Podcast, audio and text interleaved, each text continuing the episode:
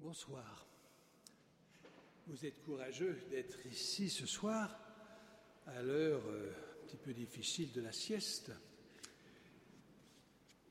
Donc, je vais vous parler euh, d'un homme que j'ai rencontré lorsque j'étais euh, évêque de Blois, ou plutôt dont j'ai fait la connaissance lorsque j'étais évêque de Blois, Charles Ballet, le maître du curé d'Ars. Tel est donc le, thème de mon propos. Alors, je suis désolé, je ne vais pas pouvoir euh, vous parler euh, sans note en vous regardant parce que, euh, ben, ma foi, je perdrai le fil de mon propos. Mais enfin, j'essaierai de faire au mieux. Alors donc, c'est comme évêque de Blois que j'ai fait la connaissance de Charles Ballet. Celui-ci fut curé d'une paroisse située au nord du département du Loir-et-Cher, Chou, C-H-O-U-E, commune actuellement de 500 habitants qui, à l'époque de Charles Ballet, au XIXe siècle, euh, comportait euh, quelques mille habitants. C'est à 3-4 kilomètres de la petite ville de Montdoubleau. Saint-Calais est non loin, c'est à, à la limite de la Sarthe et du Loir-et-Cher. Alors tout ce que j'ai pu apprendre sur Charles Ballet, je l'ai puisé dans l'ouvrage euh, d'un prêtre qui s'appelle Paul Vial, le maître du curé d'Ars, Charles Ballet, 1751 1817. Peut-être que cet ouvrage se trouve dans une boutique d'Ars. Il y a eu une seconde édition euh, chez Beauchesne que j'ai demandée en 2010. Le 1er juin 2010, au cours d'une journée sacerdotale qui réunissait les évêques et les prêtres de la province de Tours, euh, Monseigneur Roger Hébert, qui, était alors vicaire général du diocèse de Belay-Ars, donnait une très remarquable conférence sur M. Ballet, maître du curé d'Ars, publiée cette conférence dans la semaine religieuse du diocèse de Blois en juillet 2010. Euh, cette publication et le texte intégral de cette conférence. Et surtout, ce qui est très intéressant, c'est qu'il y a une très très nombreuse euh, illustration. J'aurais voulu euh, faire un montage photographique, mais je suis incapable de réaliser ce genre d'affaires, peut-être une fois prochaine. Et puis, il y a six ans plus tard, en 2016, l'abbé Bernard Galizia, euh, prêtre du diocèse de Blois, faisait paraître un livre préfacé par le cardinal Barbarin sur Charles Ballet, maître du curé d'Ars aux, éditions du Salvator. Voici cet ouvrage qui est lui aussi, euh, qui n'est pas épuisé, que vous pourriez aussi trouver. En tout cas, je l'ai repéré dernièrement à la procure à Paris. Je tenais à vous donner cette bibliographie car elle constitue la source principale de mes propos, mais surtout vous permettra de compléter ce que je ne ferai qu'effleurer.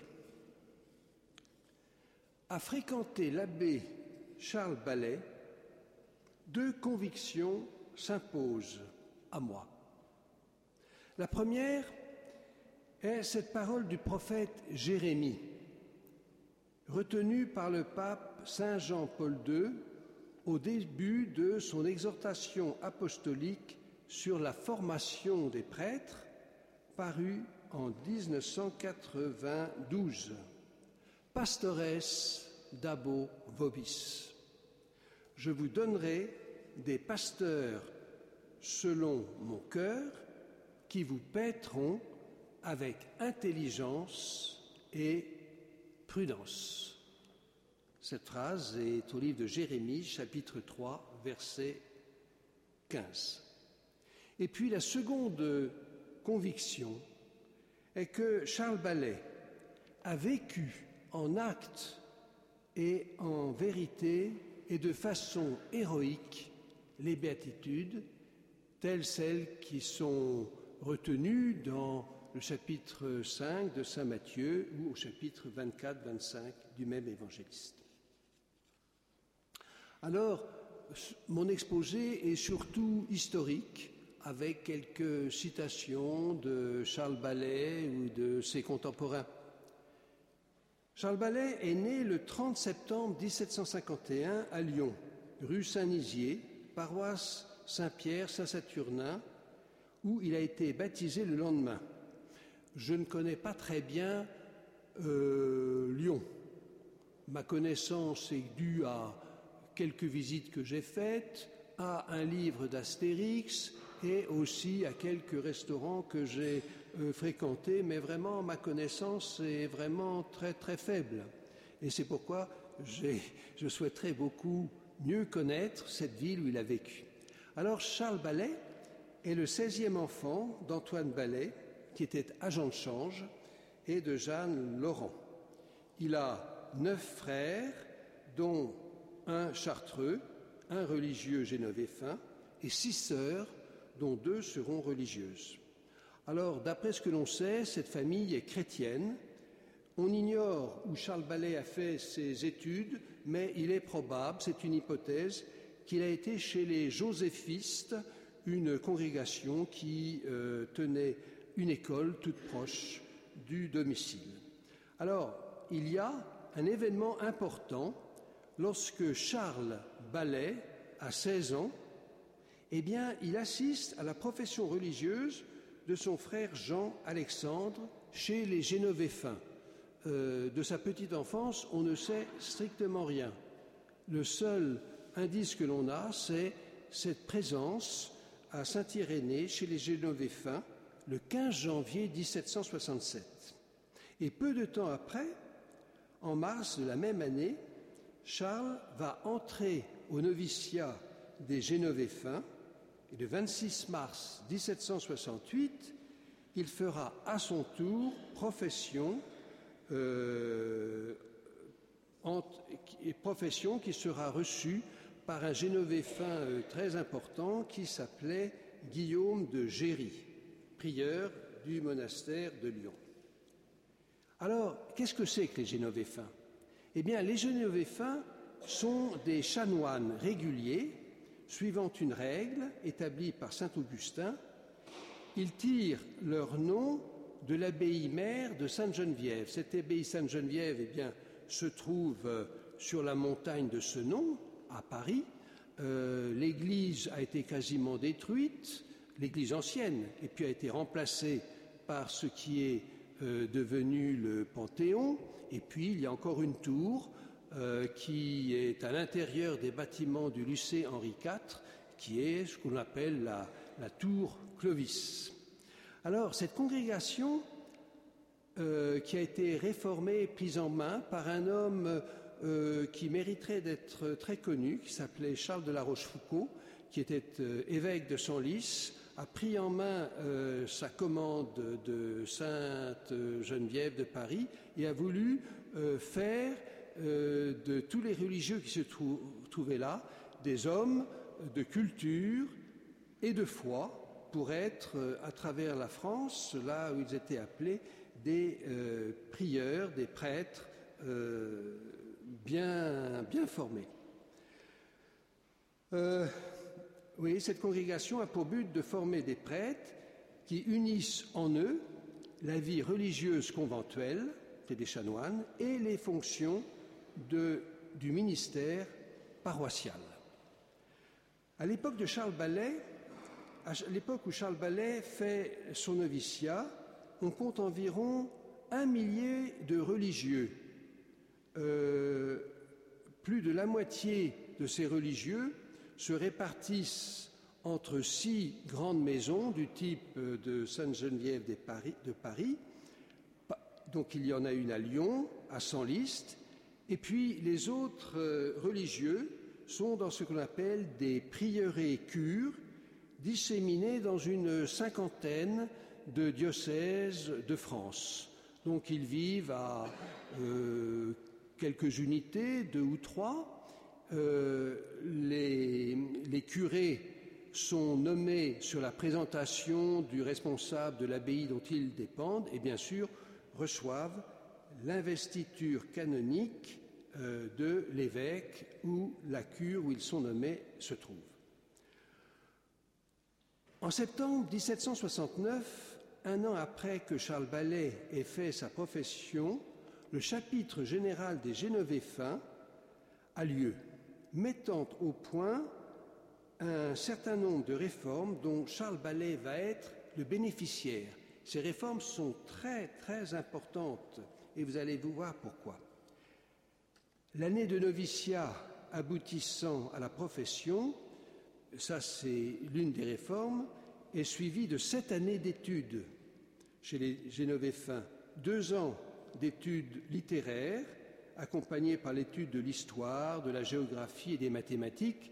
S'il vous arrive de visiter euh, ce qui est devenu le lycée Henri IV, vous verrez des, des pièces, des salles très belles, notamment celle qu'on appelle le médaillé, où était conservée toute une collection de médailles que les Genevéfins avaient euh, réunies. Et puis, euh, si vous allez à la réserve de la bibliothèque Sainte-Geneviève, qui a hérité de la bibliothèque des Genevéfins, eh bien, vous trouverez aussi des manuscrits, des archives très intéressants concernant cet ordre.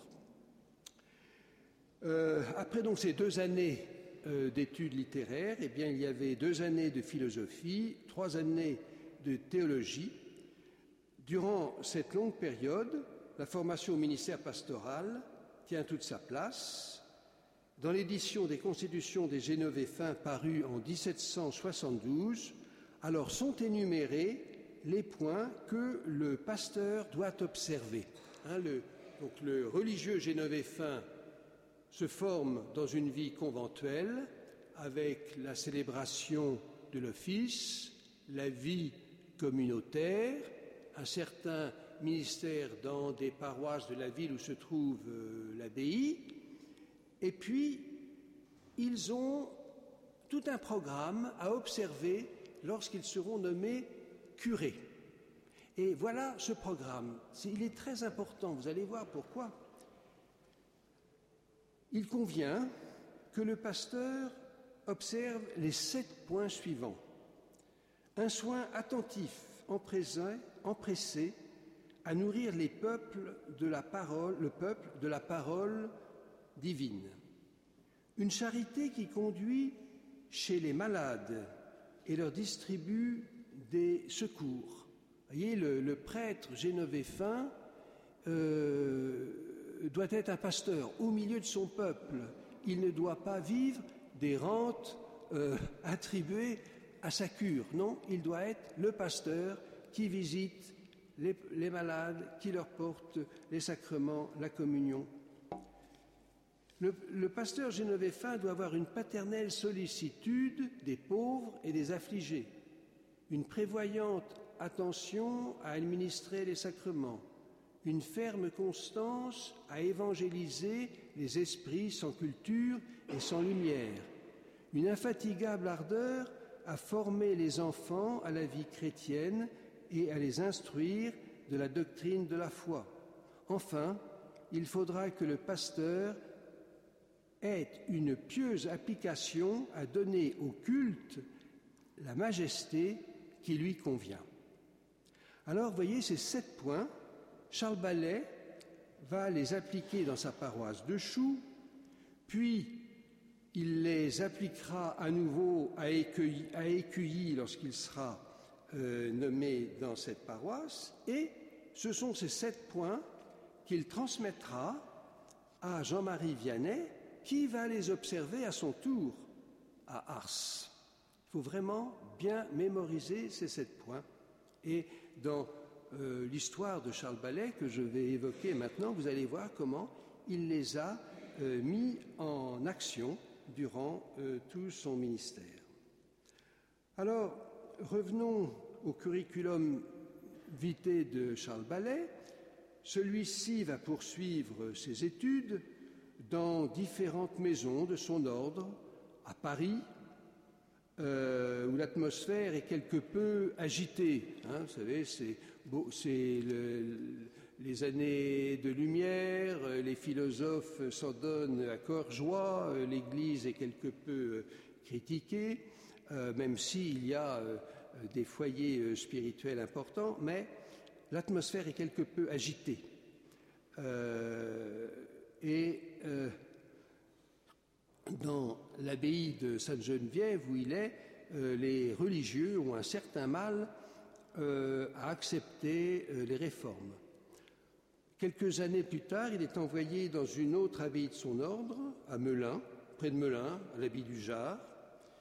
Et puis, les, années avançant, eh bien, il est ordonné sous-diacre, puis diacre, puis nommé à la fin de l'année conducteur dans une de ces abbayes, c'est-à-dire responsable de la discipline à l'abbaye du Ham, une abbaye qui se trouve dans la Somme. Enfin, le 23 décembre 1775, Charles Ballet est ordonné prêtre. À Ham, il est envoyé durant deux ans à l'abbaye de Châtrice où il enseigne. Donc vous voyez, préfet de discipline, enseignant en morale, en théologie fondamentale. Puis le 1er septembre 1779, le père de Géry, son supérieur général, euh, eh bien, va lui donner un poste de grande confiance. Il est nommé maître des novices à l'abbaye Sainte-Geneviève. Donc il va avoir en charge la formation des futurs religieux. Euh, Monseigneur Roger Hébert, que je citais tout à l'heure, évoque le rapport d'un directeur du séminaire de Lyon qui en dit long sur euh, l'atmosphère euh, qui régnait dans les séminaires, dans les maisons de formation, dans un noviciat. Voilà ce rapport. Ici, nos jeunes gens ne sont ni bons ni mauvais, ils sont fort indifférents. Surtout, ils assistent aux exercices de piété avec un froid à glacer. Ils étudient sans amour. Ils voient les directeurs sans attachement. Et le père de Géry, donc le supérieur général, faisait cette remarque qui euh, fait un peu écarquiller les yeux, euh, il déplorait que les séminaristes ne communiaient même pas le dimanche.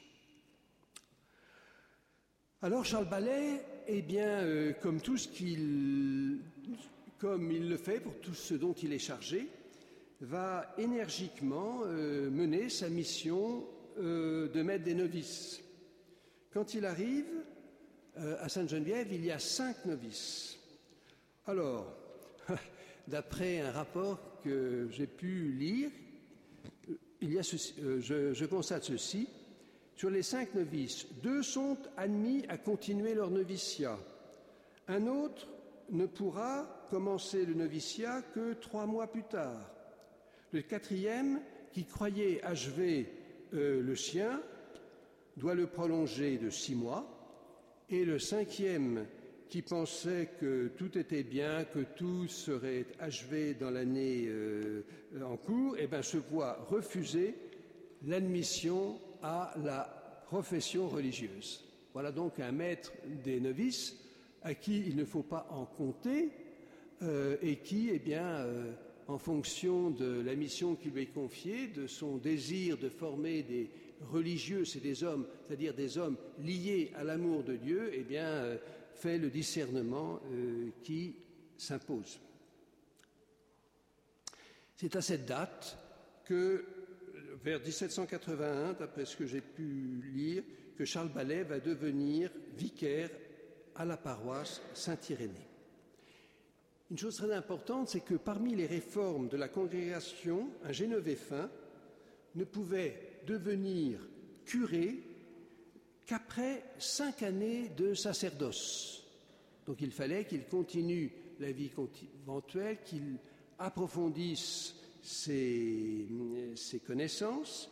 Et donc, euh, en 1785, Charles Ballet a accompli la cinquième année après euh, son, le sacerdoce et il va partir dans le diocèse de Blois où il va rester quelques semaines dans une paroisse tenue par les Génovéfins à Blois, qui s'appelle Bourg-Moyen, mais très vite, il va regagner une maison de son ordre qui se trouve à Châteaudun, la Madeleine de Châteaudun, et cette, euh, petite abbaye, de, de, cette petite abbaye dépendaient plusieurs prieurs et cures, dont le prieur et cure de Chou. Et c'est ainsi que Charles Ballet va être nommé curé de Chou. Enfin, va être réalisé ce pourquoi il était entré dans euh, l'ordre de Génovéfin d'être un pasteur.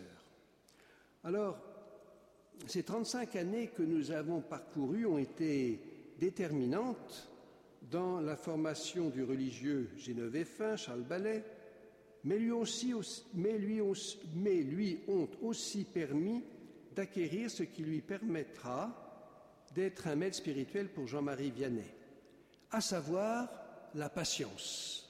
Hein. il enseignait, il était maître de discipline et d'après les quelques euh, témoignages que l'on a, euh, ça n'était pas de tout repos. Il fallait que patiemment il écoute, conduise, comprenne. Et donc, je disais que Charles Ballet a vécu avec héroïcité les, béatitudes euh, du Seigneur, eh bien là, je dirais, heureux ceux qui écoutent la parole de Dieu et qui l'observent. Ça va, à peu près, j'espère.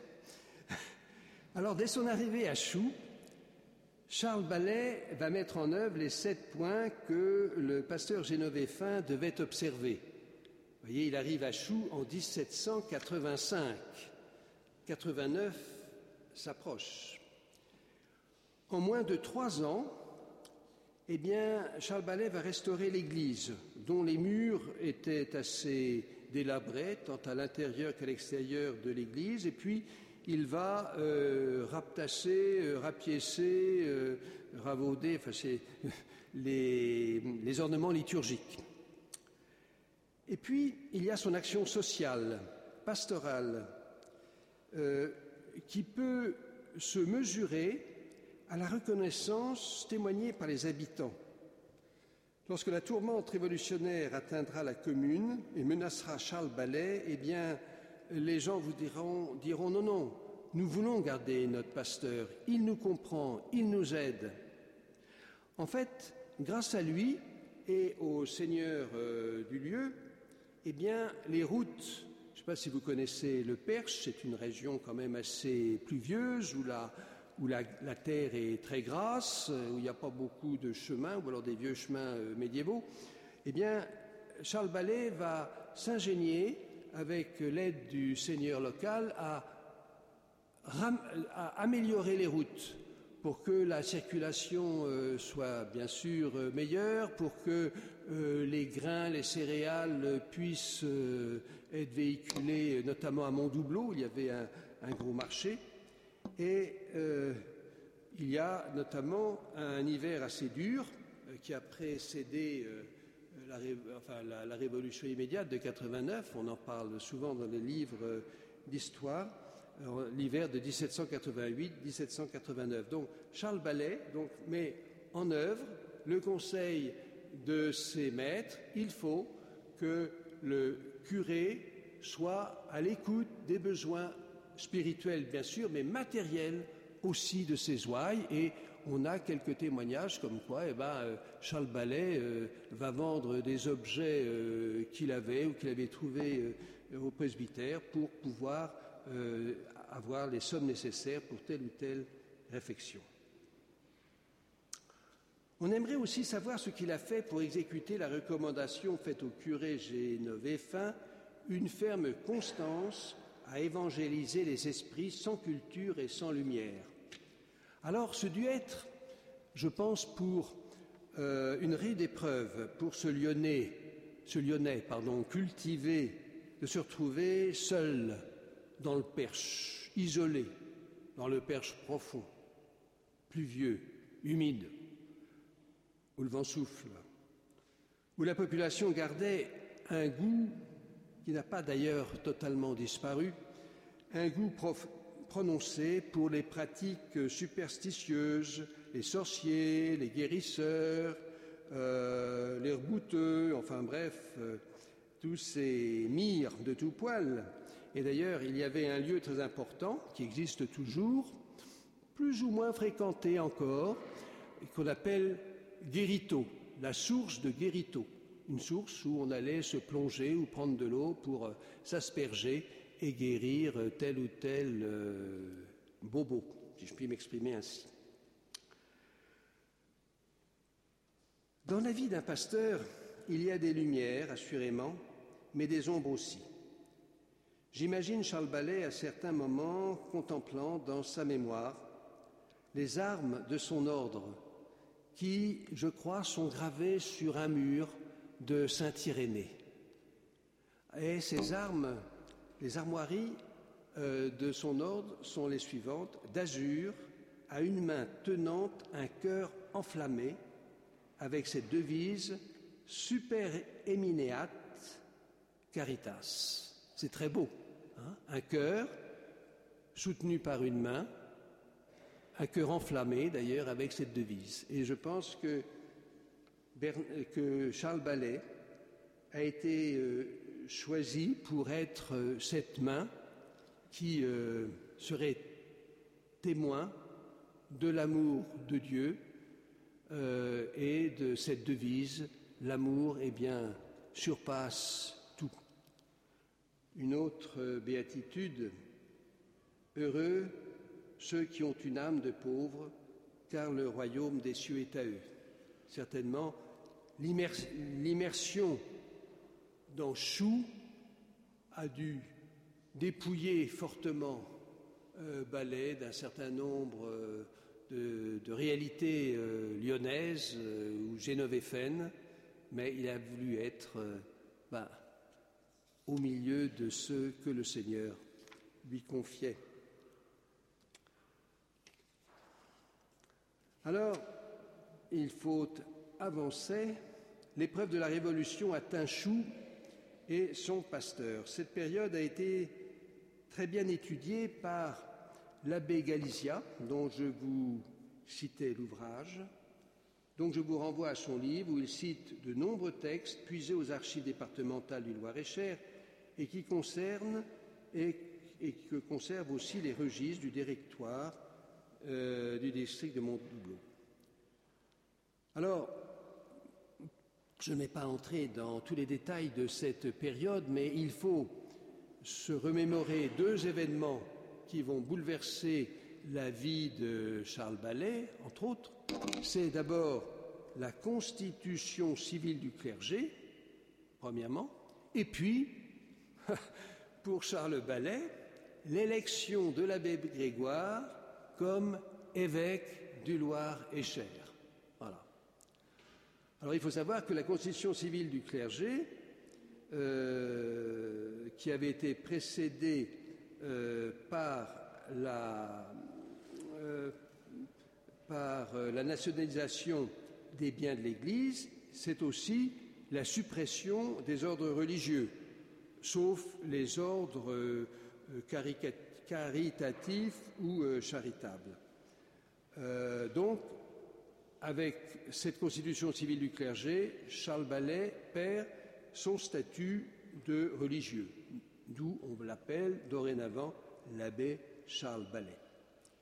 L'Assemblée constituante vote cette nouvelle organisation de l'Église le 12 juillet 1790.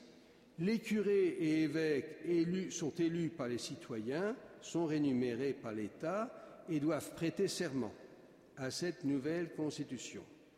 Alors, cette euh, constitution nouvelle, le pape ne l'avait bien sûr pas approuvé et Louis XVI a été pris par le temps et n'a pas pu opposer son veto. L'un des rédacteurs de la Constitution civile du clergé, c'est l'évêque du Loir-et-Cher dont dépend dorénavant l'abbé Ballet, c'est l'abbé Grégoire. Alors, carte conscience pour l'abbé Ballet, que deviendront ces ouailles s'il part Ne prêter le serment ou pas Grand dilemme.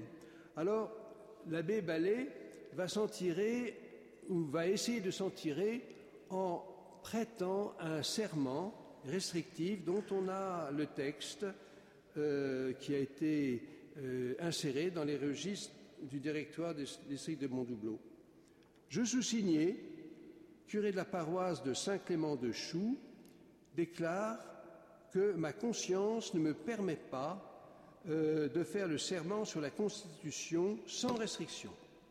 Mais pour me conformer au décret de l'Assemblée nationale du, 27, du 22 novembre, euh, et autant que ma religion me le permet, je jure de veiller avec soin sur les fidèles de ma paroisse que Dieu m'a confiés par le ministère de mon évêque, d'être fidèle à la nation, à la loi et au roi, et à la Constitution décrété par l'Assemblée nationale et sanctionné par le roi, dans tout ce qui regarde le civil et le temporel, exceptant formellement tout ce qui regarde le spirituel, sur lequel l'Église seule a droit d'ordonner, et dans tout ce qui ne serait pas contraire à ma conscience.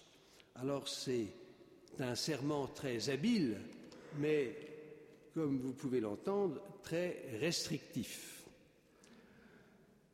Le 11 février de cette année, l'évêque de Blois, monseigneur de Thémines, eh bien, dénonçait dans une lettre euh, euh, pastorale la constitution civile du clergé, et du coup, il était considéré comme démissionnaire pour avoir refusé le serment. Et donc, trois jours après, le 14 février 1791, eh bien, c'est l'abbé Grégoire qui était élu dans la cathédrale de Blois évêque du Loir-et-Cher. Grégoire sera sacré à Paris le 13 mars euh, dans l'église de l'Oratoire par l'évêque de Paris Gobel, qui avait bien sûr prêté serment, assisté de deux autres constitutionnels. Et le 23 mars de la même année, il fera son entrée solennelle à Blois.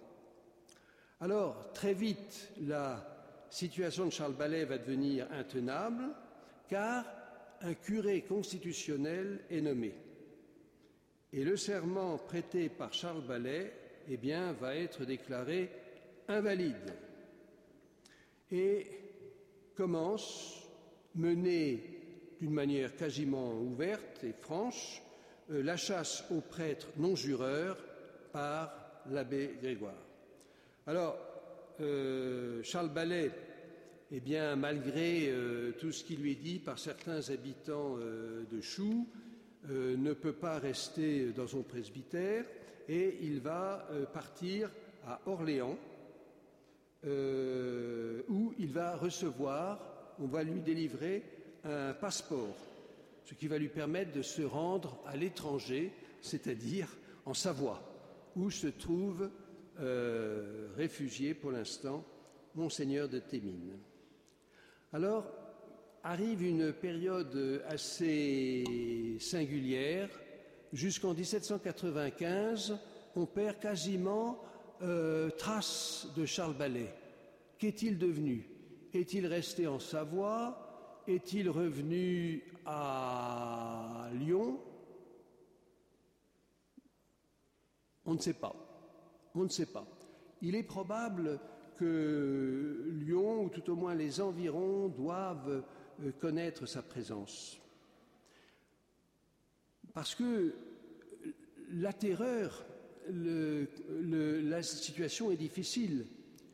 Le 5 septembre 1993, la terreur est mise à l'ordre du jour. Le 17 septembre, c'est la loi des suspects. Le 5 octobre, le calendrier révolutionnaire est rendu obligatoire. 25 janvier 1794, un, un arrêté du comité du salut public organise une déportation des prêtres réfractaires vers la Guyane. Hein, vous, avez entendu parler des pontons de Rochefort, de ces 830 euh, prêtres arrêtés, dont près de 600, 547 exactement, qui ont été morts à Rochefort. Et deux ans plus tôt, il y avait eu à Paris le massacre euh, des Carmes. C'est une période un peu en accordéon, si je puis dire. Il y a des moments de terreur, des moments difficiles, et puis pour diverses raisons liées bien sûr à ceux qui reprennent euh, la barre du gouvernement, un certain assouplissement. Ainsi, au début de 1795, la politique religieuse est plus souple grâce à l'action des chefs vendéens. Charette, 17 février 1795, c'est le traité de la Jaunais. Euh, l'amnistie est accordée aux rebelles non-jureurs et la liberté de culte, mais le culte des lui, n'est pas supprimé. Les cloches ne peuvent toujours pas sonner et l'habit ecclésiastique est interdit. Les prêtres doivent obligatoirement prêter le petit serment, très proche de celui que l'abbé Ballet avait prêté, le petit serment à la liberté et à l'égalité. Charles Ballet, homme des béatitudes, vous ai-je dit, oui, alors là, heureux les persécutés pour la justice, Heureux êtes-vous quand on vous insultera, quand on vous persécutera à cause de moi.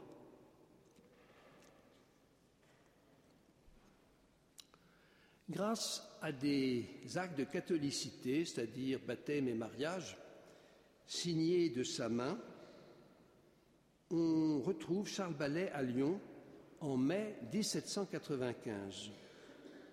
On aurait une petite, euh, enfin 89 actes, c'est ce que j'ai pu noter, de catholicité entre 1795 et 1802.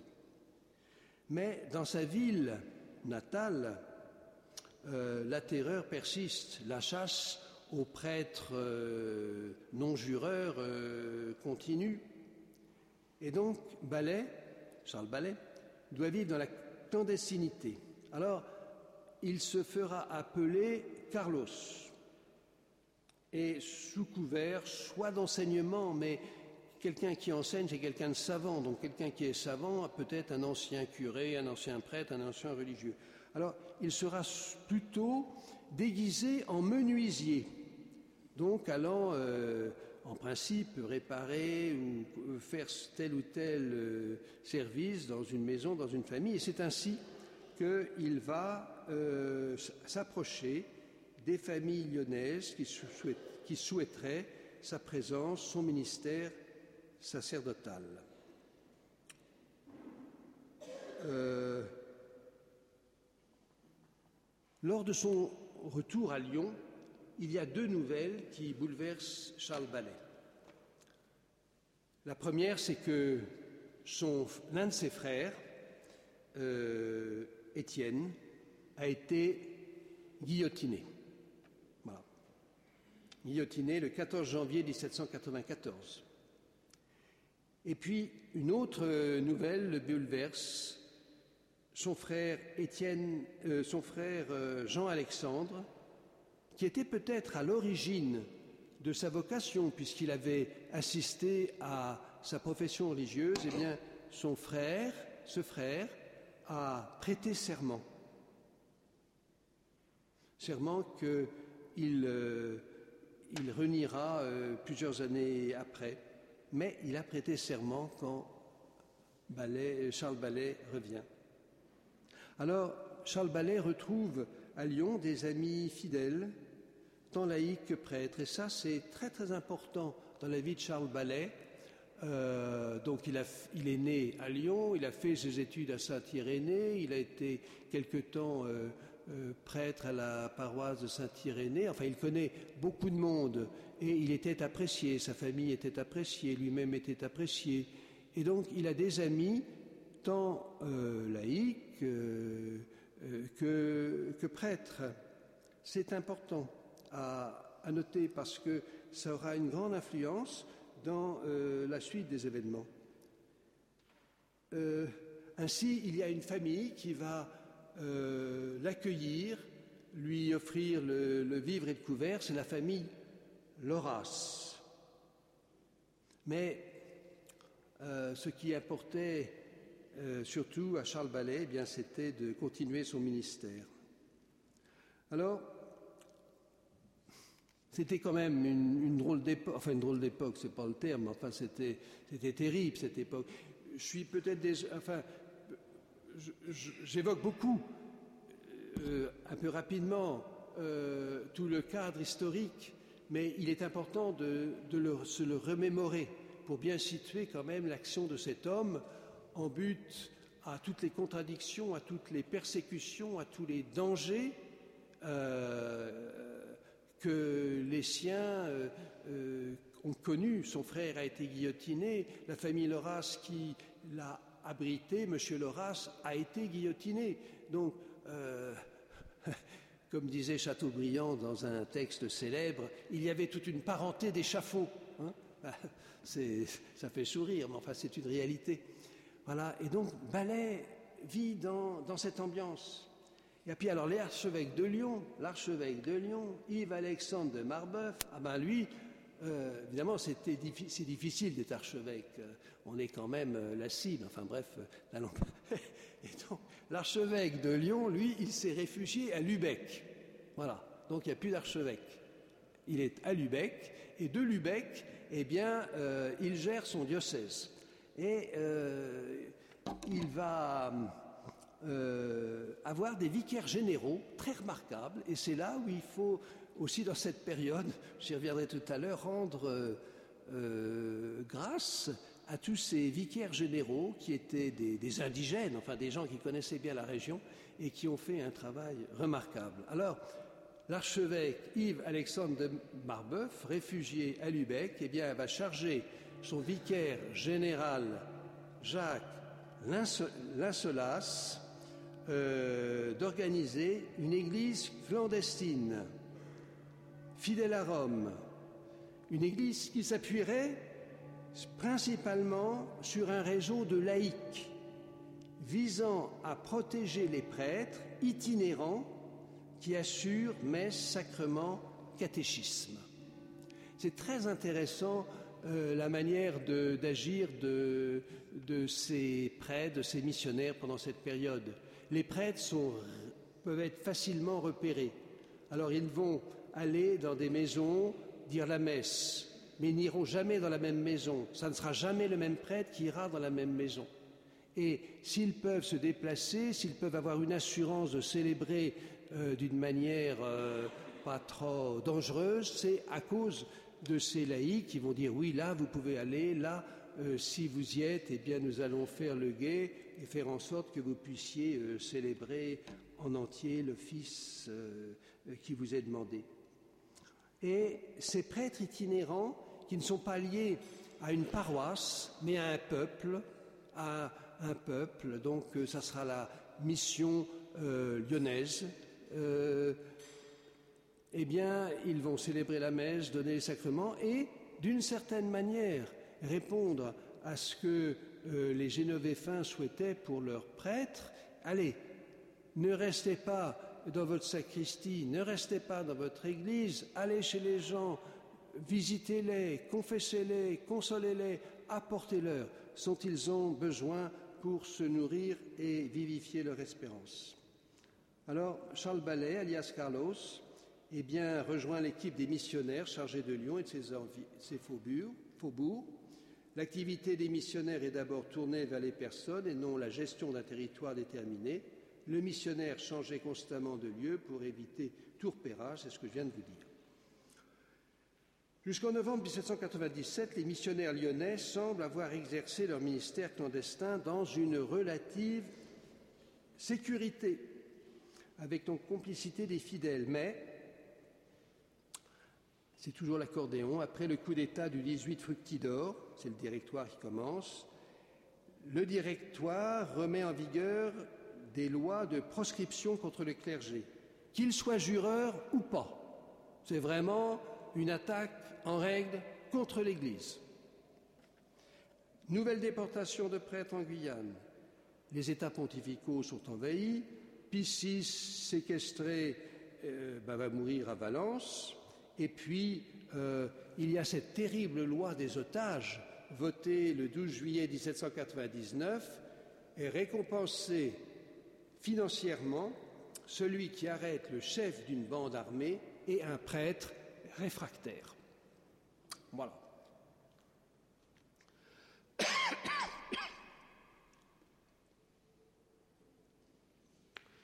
Durant ces années noires, rien ne nous est dit sur le ministère de Charles Ballet. Personnellement, je l'imagine avec les paroles de Jésus. J'ai eu faim et soif et vous m'avez donné à manger, à boire. J'étais un étranger, vous m'avez accueilli. J'étais nu, vous m'avez visité. Vous m'avez vêtu malade et prisonnier, vous m'avez visité. Nul ne peut être mon disciple sans me préférer à sa propre vie. Et en recopiant ces paroles de Jésus, eh bien, je pensais à celle de Sainte Thérèse que vous connaissez. Aimer, c'est tout donner et se donner soi-même.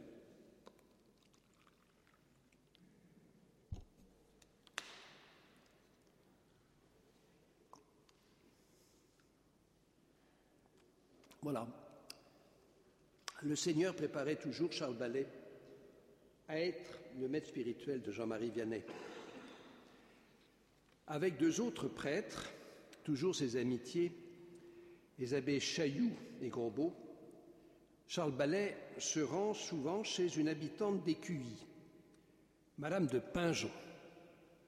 Et c'est chez elle, à quel endroit on ne sait pas très bien, que Jean-Marie Vianney se confessera et recevra la première communion au cours de la messe célébrée par l'abbé Grosbeau, qui se faisait, lui, passer pour un cuisinier.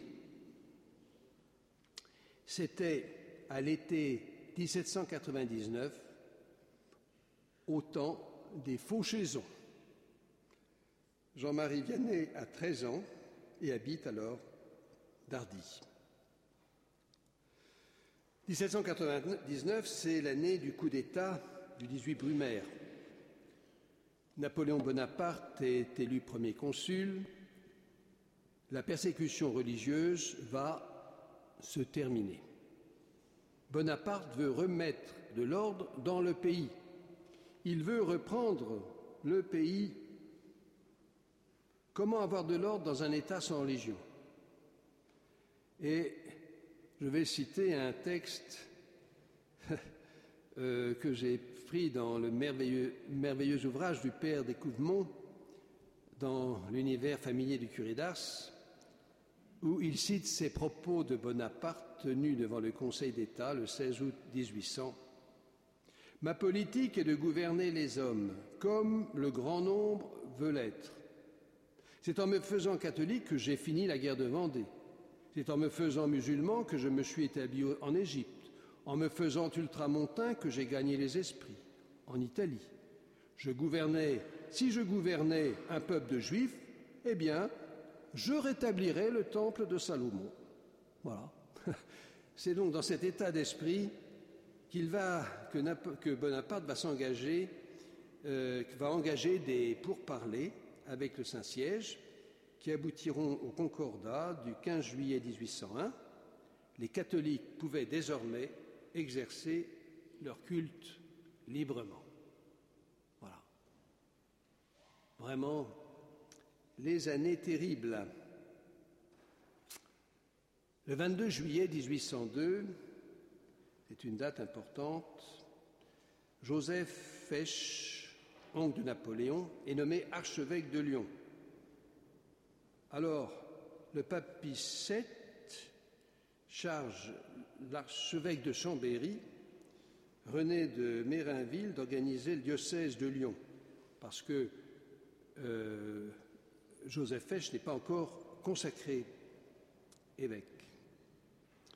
Et donc, c'est ainsi que Charles Ballet va être nommé curé de Taluyer, court séjour, car le 1er février 1803, Joseph Fesch, euh, consacré archevêque de Lyon, lui confie la paroisse d'Écuyer, pardon, où il s'installe aussitôt avec sa sœur Marguerite, l'une des sœurs qui avait survécu à la tourmente révolutionnaire. Et alors, il y a deux textes que je vais, enfin un texte que je vais vous lire, c'est les habitants de Taluyer avaient envoyé au nouvel archevêque une pétition pour que Charles Ballet demeure chez eux. Charles Ballet est apprécié.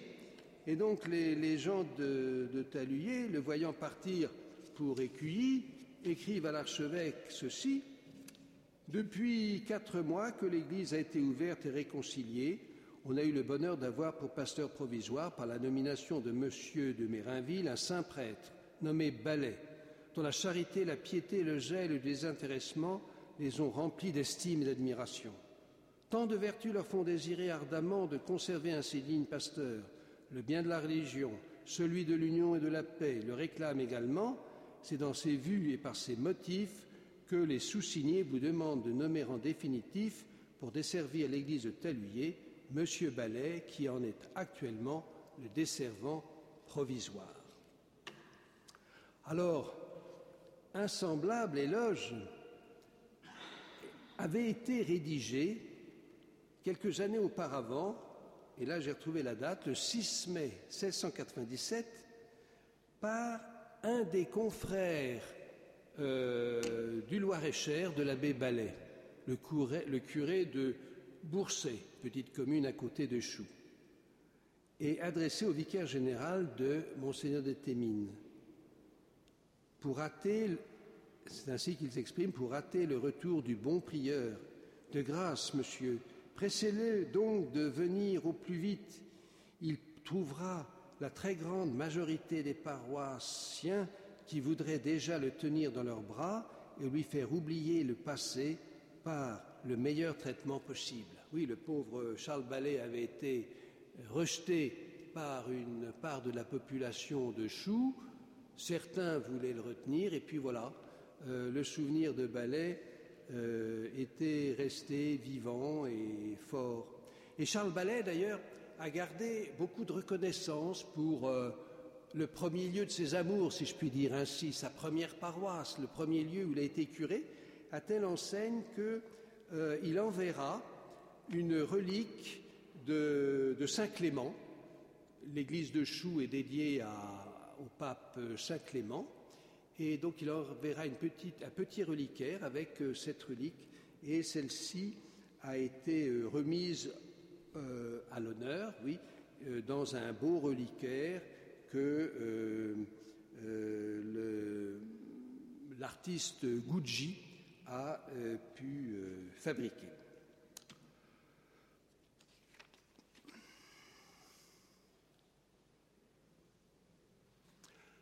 Le diocèse de Lyon, au moment du concordat, eh bien, est, comme beaucoup de diocèses dans, dans une situation difficile. Le clergé décimé, dispersé, divisé. Les biens ont été saisis. Alors Joseph Fesch, un homme euh, très intelligent, très habile, eh bien, va choisir trois vicaires généraux. Il faut dire que Fesch va être à Lyon en fonction de la présence de l'empereur sur le trône ou en exil. Donc euh, c'est beaucoup de, va-et-vient. Donc il va choisir trois vicaires généraux, un constitutionnel, l'abbé Renaud, deux non-jureurs, Gaspard André Chauffret, qui sera plus tard évêque de Metz, et puis surtout Jean-Baptiste Courbon, qui avait été anciennement vicaire euh, général de Monseigneur de Marbeuf, prédécesseur de Joseph Fesch, et un ami très cher de l'abbé Ballet. Et donc c'est lui qui, pendant plusieurs années, va de fait administrer le diocèse de Lyon. Alors l'une des préoccupations aussi de Joseph Fesch, devenu cardinal le 17 janvier 1803, est de reconstituer un presbytérium. Bon, oui, beaucoup de prêtres sont partis, certains se sont mariés, euh, beaucoup ont été euh, décapités, sont morts euh, dans telle ou telle circonstance que je vous rappelais. Alors, il demande au curé de son diocèse d'accueillir les garçons qui leur exprimaient, exprimeraient leur désir d'être prêtres et de les former au ministère euh, sacerdotal et de les aider à répondre à l'appel de Dieu. Et alors c'est ainsi qu'en 1804, eh bien, au presbytère d'Écuilly, euh, l'abbé Ballet avait reçu euh, un garçon euh, qui gardait un très bon souvenir de lui, qui avait d'ailleurs assisté à certaines messes clandestines, Mathias Loras. J'ai évoqué cette famille qu'il avait accueillie, donc Mathias Loras, un Lyonnais de 12 ans, qui va venir faire ses études en vue du sacerdoce à. Euh, Mathias sera euh, ordonné prêtre en 1815, il sera supérieur du petit séminaire de Meximieux. Euh, pour diverses raisons, il partira aux, États-Unis et, après avoir été vicaire général, il sera nommé évêque de Dubuque, dans une région dont on parlait pas mal à cause du caucus ces jours-ci dans l'Ohio. Voilà, euh, ce Mathieu Loras, qui n'avait pas la patience du curé d'Ars, puisqu'il a envoyé une taloche à Jean-Marie Vianney, un jour que celui-ci avait du mal à conjuguer euh, un verbe euh, latin, je ne sais pas si c'était laudare comme tout à l'heure, mais voilà, donc l'évêque qui a giflé Jean-Marie Vianney, c'est sous ce nom qu'il est, dont sa mémoire se maintient. Euh, l'accompagnement par Charles Ballet de Mathieu Laroche provient aux oreilles d'une des sœurs de Jean-Marie Vianney, Catherine, et qui connaissait le désir de son frère d'être prêtre. Alors elle va en parler à sa mère, euh, qui va essayer de rompre la résistance de son mari, qui a besoin de, ce garçon, de Jean-Marie, pour euh, ben, pour l'entretien de la ferme et tout ça. Et donc, il se fait un peu tirer l'oreille pour euh, envisager des études et le sacerdoce de son fils. mais, et puis il y a un prêtre, le curé de Dardilly aussi, parce que les Vianney habite Dardilly, euh, qui aussi soutient la vocation de, Jean-Marie. Voilà. le, bon Dieu euh, euh, rappelle à lui le curé d'Ardilly et à l'occasion de ses funérailles, Charles Ballet va, venir à la célébration et c'est comme ça que la mère de Jean-Marie Vianney va faire sa connaissance et quelque temps après va s'enhardir pour se rendre à Écuilly et euh, plaider la cause de son fils pour que M. Ballet le prenne. Euh, il faut dire que euh, Madame Vianney est native d'Écuilly. Alors, Charles Ballet, lui, il a 55 ans. C'est pas très âgé maintenant, mais à l'époque, c'était déjà un certain âge. Et puis, il faut dire que Charles Ballet avait vécu des, épreuves très fortes qu'il avait euh, minées, minées euh, physiquement. Alors, euh, et puis en plus, il a une paroisse qui l'occupe énormément. Il a repris en main le, le, ministère pastoral et les, gens affluent. Alors, dès la première rencontre avec Madame Vianney, c'est un refus catégorique. Alors il y a d'autres membres de la famille Vianney qui vont venir au secours, euh, vont insister à leur tour et ils vont dire mais qu'au moins euh, Charles Ballet reçoive une fois euh, Jean-Marie, il verra, il verra euh, ce qu'est ce garçon. Vous pensez que Jean-Marie a 20 ans. Alors, bien, le rendez-vous est pris, et puis, ma foi, disent les, les témoins, l'humilité, la foi, la douceur de Jean-Marie impressionnent Charles Ballet, qui revient sur son refus. Il accepte de prendre Jean-Marie comme élève, et il, lui aurait dit à la fin de l'entretien, allez, soyez tranquille, mon ami, je me charge de vous, ou je me sacrifierai pour vous s'il le faut. Voilà. Alors Jean-Marie Vianney ne va pas loger tout de suite au presbytère des Cueillis parce qu'il y a Mathias Loras. Il va loger chez, un oncle et une tante, mais tous les jours il va euh, au presbytère, il rend des services, euh, il jardine, et puis euh, bah, Charles Ballet eh va s'attacher à l'éducation de ce jeune disciple qui a 20 ans et qui n'a pas les bases élémentaires au niveau de l'orthographe, de l'écriture, du calcul.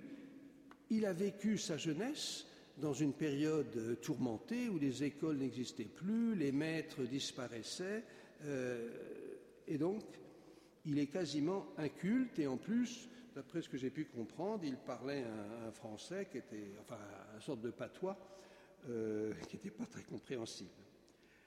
Alors, c'est là, dans cette période, que l'on perçoit à quel point Charles Ballet avait été préparé pour accomplir la mission particulière que le Seigneur lui demanderait d'accomplir pour le futur curé d'Ars.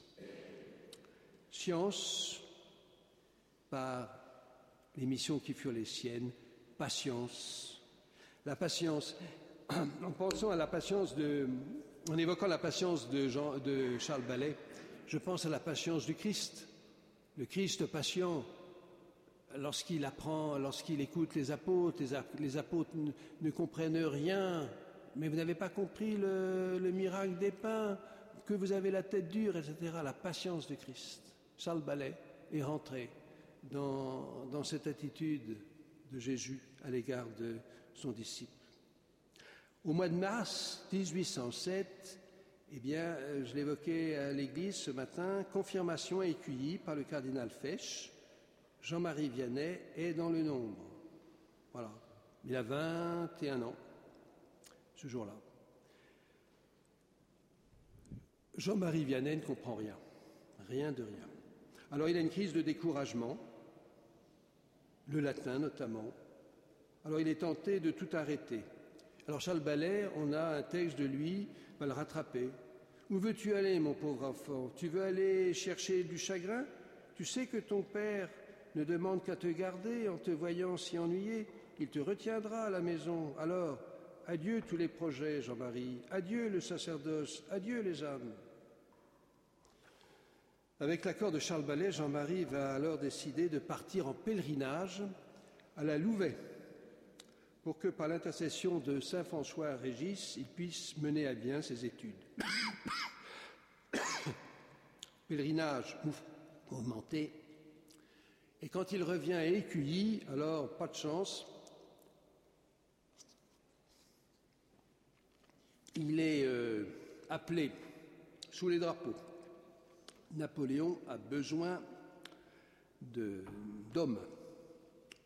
Alors il vont suivre deux années difficiles où il tombe malade, où il va plus ou moins se cacher, être, euh, euh, taxé de déserteur. Et ailleurs, c'est à cette période-là où Charles Ballet va demander à ses paroissiens, je ne sais plus très bien où se trouve Jean-Marie euh, Jean-Marie Vianney.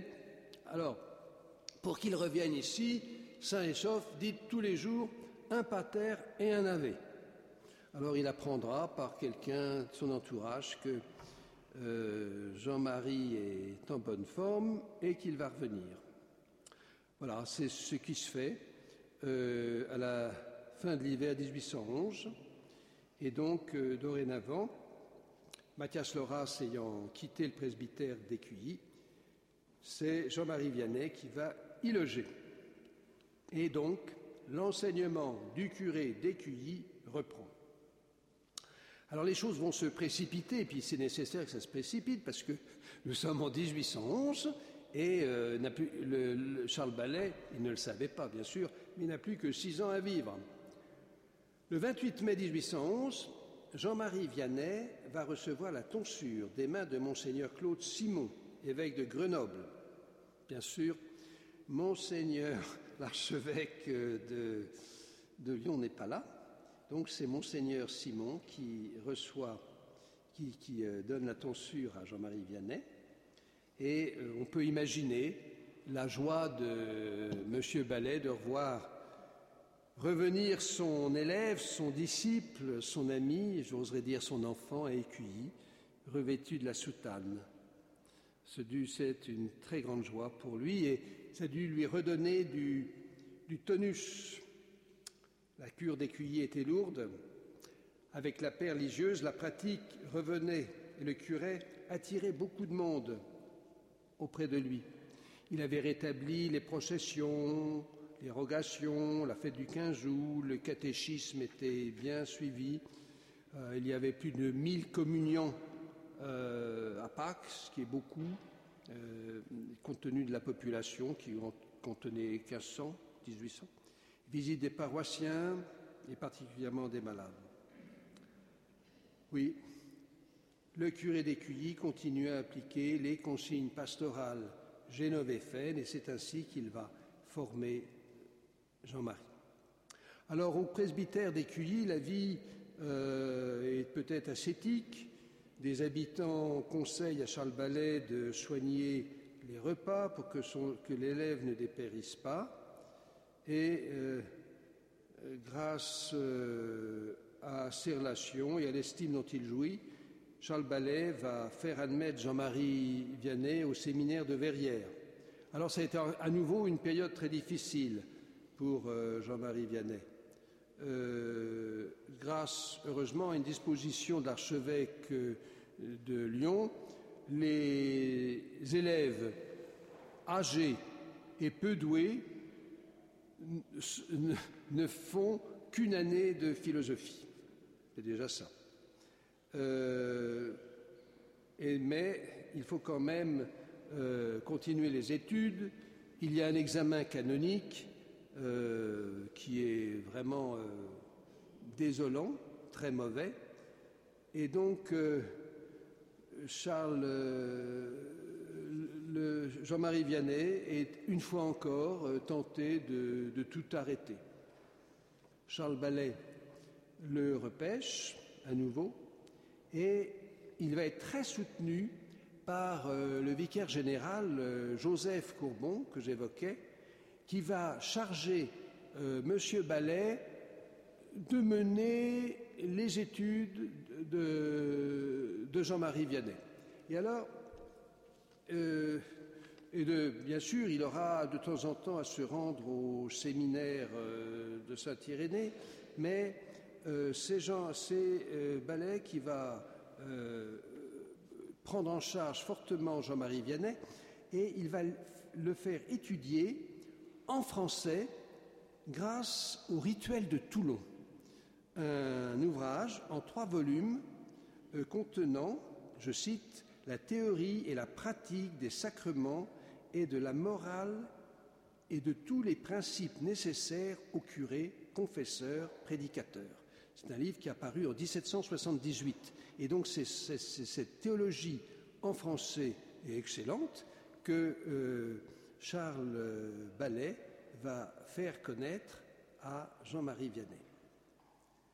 Euh, et puis, on peut dire aussi que certainement, l'enseignement que Charles Ballet va donner a été plus profitable que celui que Jean-Marie Vianney aurait reçu au séminaire. Au séminaire, bon, ben, il aurait eu d'excellents maîtres, versés en toutes euh, les sciences morales, théologiques et scripturaires, mais Charles Ballet avait en plus euh, l'expérience, l'expérience pastorale du ministère. Et ça, dans euh, l'enseignement théorique, il a dû certainement en faire euh, beaucoup bénéficier Jean-Marie. Alors arrive à nouveau le temps de l'examen. Il y avait des examens canoniques auxquels on ne pouvait pas se dérober. à nouveau, résultat catastrophique parce que l'examen se passe au séminaire en latin. Le pauvre Jean-Marie n'y comprend rien et répond des choses incohérentes. Alors, le, supérieur, Bochard, va venir le lendemain à Écuilly et va reposer les mêmes questions, mais en français, à Jean-Marie, et va être quand même très surpris des excellentes euh, euh, réponses euh, qu'il va entendre. Jean-Marie répond à toutes les questions de manière très satisfaisante qui impressionne M. Bochard. Mais évidemment, c'est toujours au cardinal Fesch de prendre la décision d'appeler ou pas aux ordres mineurs et maintenant au sous-diaconat qui, se profilait. Alors, l'empereur euh, vient d'abdiquer, donc l'archevêque a quitté Lyon, et donc c'est en son absence que euh, le premier des grands vicaires, Joseph Courbon, va euh, être sollicité et euh, il va poser les questions suivantes. Quand on les lit, évidemment, on est un petit peu euh, surpris. Euh, celui-ci va se renseigner au sujet de Jean-Marie Vianney et va poser les questions suivantes à qui je ne sais pas, mais en tout cas à M. Ballet, peut-être à d'autres personnes. Alors voilà les questions. Est-il pieux? Aime-t-il la Sainte Vierge? Récite-t-il bien son chapelet? Et alors, toutes les réponses étant affirmatives, M. Courbon répondit Eh bien, je l'appelle, la grâce de Dieu fera le reste. Voilà. Alors, le 2 juillet 1814, Jean-Marie Vianney reçoit les ordres mineurs et est ordonné sous-diacre en la primatiale de Lyon par Monseigneur Simon, évêque de Grenoble. Le 23 juin 1815, ce sera l'ordination diaconale, en même temps que deux autres euh, hommes célèbres, euh, Jean-Claude Collin, le futur fondateur des Maristes, et Marcelin Champagnat, futur fondateur des Petits Frères de Marie. Voilà, avec euh, bah, le cardinal Fesch est toujours absent, il y a Waterloo, donc vous imaginez. L'insécurité du pays euh, et les changements politiques vont inciter euh, ou inviter l'abbé Ballet à accélérer une demande pour que l'ordination de Jean-Marie Vianney ne tarde pas. Et puis, la tâche d'écuyer est de plus en plus lourde et l'âge pèse. Euh, alors, il lui faut un vicaire. Un nouvel examen du candidat Vianney a lieu, mais cette fois tout en français et au presbytère. Le vicaire général Bochard préside le jury, satisfaction et même étonnement des réponses excellentes de Jean-Marie Vianney. Et le 9 août, Jean-Marie Vianney va se présenter à l'archevêché où M. de Courbon va lui remettre les lettres d'émissoire pour que celui-ci puisse être ordonné prêtre par Monseigneur Simon. Il va partir donc à Grenoble euh, pour être ordonné. Il y a une seule restriction euh, de la part du vicaire général, c'est que euh, Jean-Marie Vianney devra attendre un certain temps avant d'être, de recevoir les pouvoirs pour confesser. Et M. Courbon, dans son appréciation à l'issue de l'examen, ou plutôt de sa conversation avec euh, Jean-Marie Vianney, en lui remettant la lettre d'émissoire, lui dit L'Église n'a pas besoin seulement de prêtres savants, mais encore et surtout de prêtres pieux. Telle était la conclusion de M. Corbon à l'issue de sa rencontre avec Jean-Marie Vianney. Et alors, c'est à pied que Jean-Marie Vianney va se rendre à Grenoble, ça fait 100 kilomètres, pour être ordonné le dimanche 13 août 1815 dans la chapelle des Minimes par Monseigneur Simon. Le lendemain 14 août, première messe dans la chapelle et puis retour à Écuilly un retour difficile parce que euh, il y a des soldats partout, notamment des Autrichiens qui ne sont pas très très faciles avec des, barrages. Enfin bref, euh, Jean-Marie Vianney a un peu de mal sur le chemin, mais enfin il arrive entier à Écuilly et le dimanche 20 août à 6 heures du matin, Jean-Marie Vianney célèbre la messe à Écuilly, assisté par l'abbé Ballet, qui, grande joie pour lui, a obtenu que Jean-Marie Vianney demeure à Écuilly. Voilà. J'ai trouvé aussi cette remarque qui me semble euh, que je ne peux pas ne pas vous dire. Alors qu'on félicitait monseigneur Simon d'avoir ordonné un seul prêtre, celui-ci répondra Ce n'est pas trop de peine pour ordonner un bon prêtre. Voilà donc euh, Jean-Marie Vianney, revenu à Écuilly, prêtre, prêtre du Seigneur pour l'éternité. Charles Ballet n'avait pas pu accompagner son élève à Grenoble. Euh, et quand il revient, là, il y a une autre béatitude auquel je pensais, c'est Heureux le serviteur que le maître à son retour trouvera en train de travailler. Voilà. Jean-Marie Vianney ben, retrouve euh, son vieux maître euh, à l'ouvrage. Euh, en citant ces paroles de Jésus, c'est pour essayer de, rejoindre la jubilation intérieure qui dut envahir Charles Ballet à l'idée de, de parachever la formation de son élève sur le regard de Dieu. Alors, un des premiers travaux euh, auquel Charles Ballet va se livrer, c'est l'étude de cas de conscience. Hein. il faut que euh, les cas de conscience euh, soient étudiés par, Charles, par Jean-Marie Vianney avant qu'il puisse recevoir les, les pouvoirs, le pouvoir de confesser. Je n'ai pas trouvé la date de, de, la remise des pouvoirs, mais enfin, en moins d'une année, Charles Ballet, Jean-Marie Vianney confessera et pourra aider énormément euh, Charles Ballet. Alors la vie génovéfaine va rythmer les journées des. Hein, Charles Ballet est vraiment resté jusqu'au bout de sa vie un, un chanoine régulier. La vie, oui, la vie, une vie de prière, d'adoration, de méditation euh, continue avec, euh, bien sûr, ben, tout, ce qui concerne le ministère, la préparation des sermons. C'est émouvant de visiter la chambre de euh, Jean-Marie Vianney de voir tous les livres que son maître, Charles Ballet, lui a légués et que euh, Jean-Marie Vianney a ouvert pour préparer ses sermons et Dieu sait s'il menait euh, de l'ardeur, euh, de la difficulté pour rédiger les sermons. Bon, la nourriture reste frugale, sauf quand il y a des confrères. Ça, alors là, lorsqu'il y a des invitations, M. Ballet sort de bonnes bouteilles et il y a de bons pâtés.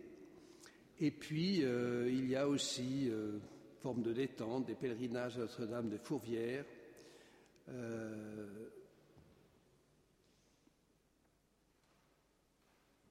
la vie est intense, et pour Jean-Marie Vianney, pas de doute, son curé était un saint. Ars, il écrira ceci. J'aurais fini par être un peu sage si j'avais eu le bonheur d'être toujours avec M. Ballet. Personne ne m'a mieux fait voir à quel point l'âme peut se dégager de ses sens et l'homme se rapprocher de l'ange. Pour avoir envie d'aimer le bon Dieu, il lui suffisait de l'entendre, de lui entendre dire Mon Dieu, je vous aime de tout mon cœur. Alors, en 1817, un ulcère euh, à la jambe va forcer l'abbé Ballet à s'aliter. La santé de celui-ci va décliner rapidement et euh, la gangrène va se déclarer en novembre. En décembre, l'abbé Ballet demande à son vicaire de le confesser, de lui donner l'extrême-onction. Euh, c'est dans ces jours-là d'ailleurs que M. Ballet remettra à Jean-Marie Vianney ses instruments de pénitence, discipline, ça, euh, en lui disant ceci Tenez, mon pauvre Vianney, cachez-moi ça. Si on les trouvait après ma mort, on croirait que j'ai fait quelque chose pour l'expiation de mes péchés et on me laisserait en purgatoire jusqu'à la fin des temps. Ah, et puis il ajoute Adieu, cher enfant, courage, continuez à aimer et servir le bon bête. Souvenez-vous de moi au Saint-Autel. Adieu, nous nous reverrons là-haut. Jean-Marie Vianney, fidèle à la demande de Charles Ballet, le citera quotidiennement au mémento des vivants.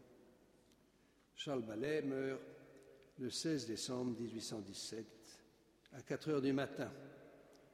Il a 66 ans.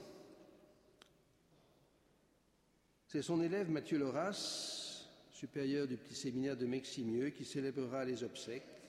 Sobrement, il loue ainsi son maître d'avoir régi la paroisse avec édification et zèle pendant environ 15 ans. Jusqu'à sa mort, le curé d'Ars conserva au-dessus de sa cheminée, et c'est encore visible, la petite glace de toilette de M. Ballet parce qu'elle avait reflété son visage, disait-il. Les traits de ce visage étaient tellement gravés dans son esprit qu'il disait, jusque dans les dernières années de sa vie, si j'étais peintre, je pourrais encore tirer son portrait. J'ai vu de belles âmes, mais pas de plus belles. L'histoire de la glace de toilette me fait penser à ce passage de la lettre de Saint Jacques, mettez la parole en pratique. Ne soyez pas seulement des auditeurs qui s'abusent eux-mêmes, qui écoutent la parole sans la mettre en pratique. Qui écoute la parole sans la mettre en pratique ressemble à un homme qui, observe sa physionomie dans un miroir. Il s'observe et oublie comment il était. Celui au contraire qui se penche sur la loi parfaite de liberté s'y tient attaché, non pas en auditeur oublieux, mais pour la mettre activement en pratique, celui-là trouve son bonheur en la pratiquant. Dans quelques semaines, nous entrerons en carême.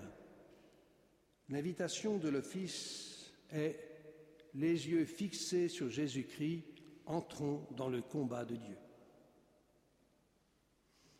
Charles Ballet est entré dans le combat de Dieu pour que Jean-Marie Vianney soit comme lui un pasteur selon son cœur.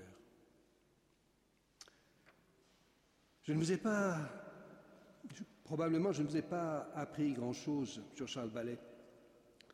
Peut-être auriez-vous, aurez-vous noté que je lui porte beaucoup d'admiration. Et combien je souhaite que Charles Ballet devienne patron, modèle de tous les pères spirituels du monde. Le postulateur de la cause est ici d'ailleurs. Mais en formant ce vœu, je pense à ce que Saint Paul écrivait aux Corinthiens sur la charité. Je résume. J'aurais beau avoir toute la science du monde, une patience à toute épreuve si je n'ai pas la charité, l'amour. Je ne suis qu'airain qui sonne, cymbale qui retentit. Oui, puissions-nous qui avons, puissions-nous, nous qui avons charge d'âme, entendre Charles Ballet nous dire Mon Dieu, je vous aime de tout mon cœur. Mais alors, à quelle confession, à quelle conversion ne sommes-nous pas appelés quand M. Courbon a envoyé, Charles, a envoyé Jean-Marie Vianney à Ars, il lui a dit Ah, vous irez là, il n'y a pas beaucoup d'amour, vous y mettrez l'amour. Voilà, l'amour est seul digne de foi. Et assurément, le curé d'Ars eut pour maître Charles Ballet, mais le maître véritable, tant pour Charles Ballet que pour le curé d'Ars, est le Seigneur, car Dieu est amour. Je vous remercie.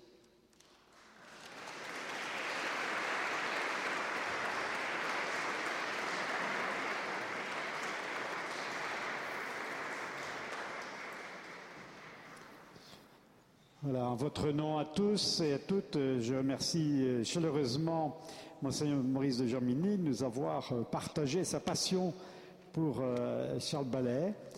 Et je crois que nous avons pu découvrir combien on ne devient pas saint par hasard, on devient saint parce qu'il y a tout un terreau qui permet l'accueil de l'amour du Seigneur et, l'éclosion d'une vie de sainteté. Et je crois que si d'un côté il y avait les parents de Jean-Marie, de l'autre côté, il y avait cet éducateur, ce, modèle de, père spirituel et d'éducateur euh, qui est Charles Ballet. Nous avons parmi nous euh, les, prêtres de l'équipe euh, de Dardilly, s'ils peuvent venir peut-être. Il y a le père Martin.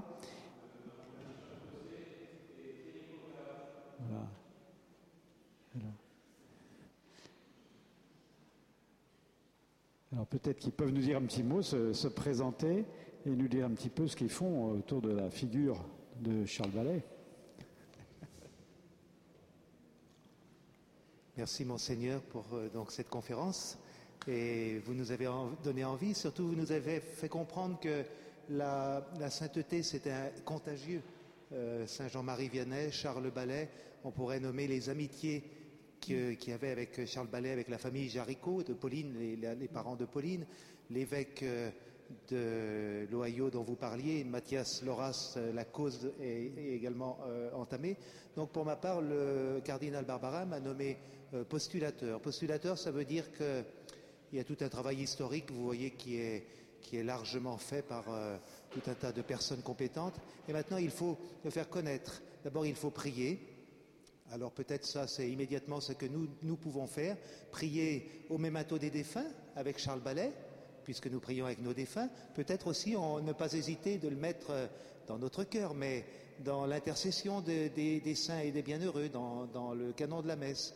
Voilà, prendre euh, cette habitude et puis peut-être euh, être attentif aux grâces que nous pouvons recevoir, que nous soyons euh, prêtres ou en vue du sacerdoce, en formation en vue du sacerdoce, que nous soyons fidèles laïcs, diacres, évêques, peu importe, c'est euh, tout le peuple qui est concerné. Eh bien, la petite grâce reçue, par exemple, pendant des années, euh, j'ai du mal avec tel ou tel moment de l'oraison, ou bien avec telle ou telle capacité intellectuelle ou autre. Eh bien, d'un seul coup, ça se déclenche.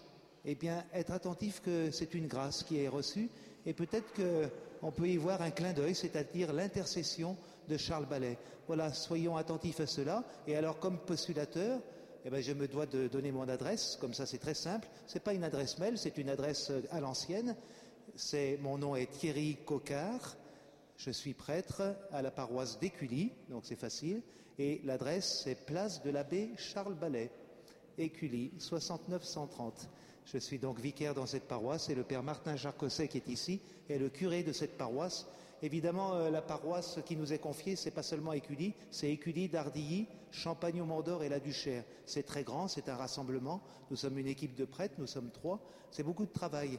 Donc avoir un peu de temps pour consacrer à Charles Ballet dans tout ce travail pastoral, mon Dieu, euh, il y en a peu, mais il faudrait que ça augmente justement. Donc euh, je vois ici pour cette journée ce que je vis eh bien, comme des, un encouragement. N'hésitez pas à écrire s'il le faut pour tout ce que vous allez vivre. Merci beaucoup.